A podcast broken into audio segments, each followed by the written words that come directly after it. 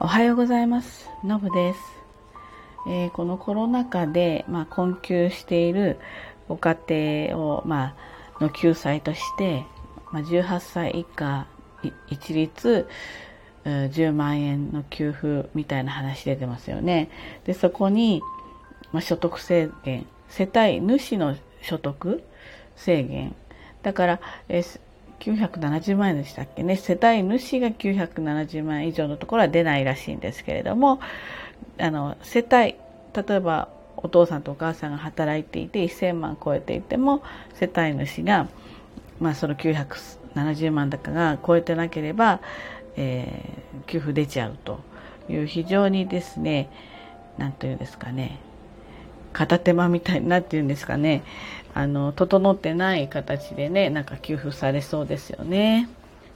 でまあうちもね子供たちはもうみんな成人超えてるのでもう全然至って関係のない話で、まあ、どこかで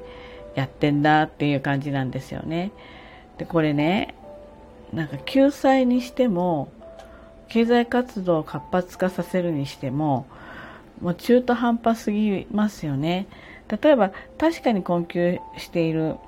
方にとって子供1人10万っていうのは当然ありがたい話ではあるんだけれども子供に対して親が1人ないし2人いるわけですよね少なくても。そうすると一家で割ると1人5万とか3万の話なわけですよね。でこのぐらいの金額で本当に困ってる人を助けられるのか一時的であってももう1ヶ月分ぐらいですよね。その何ヶ月かでここまでも困窮してきてこの先もまだしばらく例えば職がないとかわかんないですけど本当に困ってらっしゃる方にとっての10万円がそのここまで厳しかった人の潤いになるのだろうかっていうとそれこそ非常に額としては少ないですよね。子供一人で生きてるわけじゃないから、家族がいるわけだから、割ればそういう計算になりますよね。じゃあ、経済活動をそれで活発化するかっていうと、それも全然しないわけですよね。なんかちょこっと、例えば生活はあのそんなに問題のないご家庭でも、10万だと、何でしょう、家族4人でディズニーランド行ってご飯食べてなんちゃらして例えば地方からねディズニーランド行ってとかでそういうんでもうなくなっちゃいますよね。なんで大した額じゃないんですよねありがたいけど。である人のある評論家のですね案が全国民に1人100万給付するっていうのを打ち出してる人がいるんですよ。で最初はねまあ、そんな絵に描いたような餅のようなそんなの何て言うんですかね。もう実現するわけないじゃないって。最初ちょっとそこだけ見たら思ったんですけどよくよくその方のまあ YouTube なんですけど聞いてみるとねあの GoTo トラベルとかやめちゃう。そういうのはもう一切なくて1人100万あの渡すと。そしてですね貯蓄とか投資に回らないように例えば1年とか、まあ、限定1年半限定で、えー、まあ、臨時通貨みたいなね。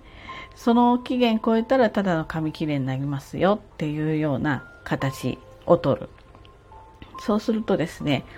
もう絶対使えますよね。で1人100万あったら例えば4人家族あったら400万あるわけですよね。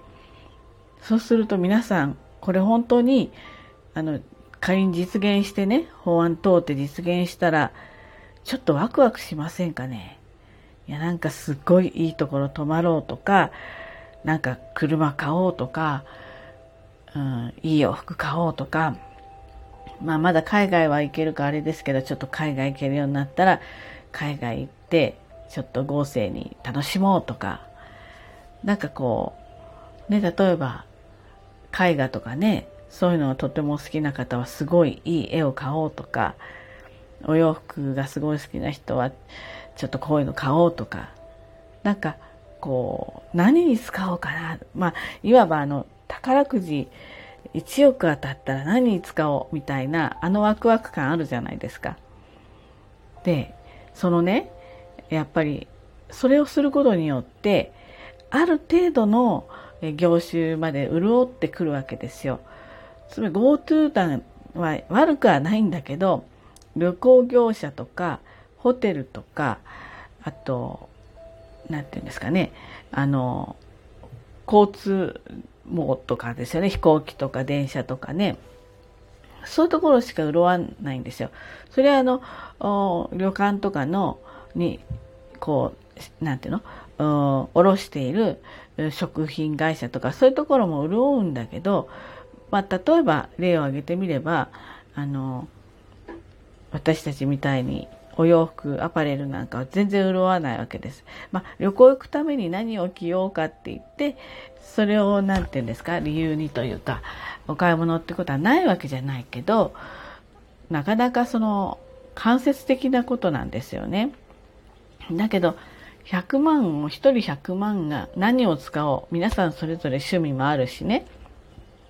こうだから大体の業種が潤ってくるんじゃないかと思うんですよね。その100万、だ家族で400万、それを元手にお家を建てようっていうこともあるかもしれないし、あの、まあ、楽しいですよね。で、今ね、その実際にお金を使っていくっていうことと、それからちょっとこう、元気がなかったわけですよね。コロナでマイナスなニュースばっかりで行動制限されて、それに1年半も、まあ、ある意味、こう、ちょっと鳴らされてきてしまったこと、部分があってね、えい、ー、みたいな、そういう、なんていうんですか、ワクワクとか、ドキドキとか、イケイケ的な、そういう感覚をね、すごい失ってきてるわけですよね。しかも、まあこうやってね、感染状況もまあ落ち着いてきていて、各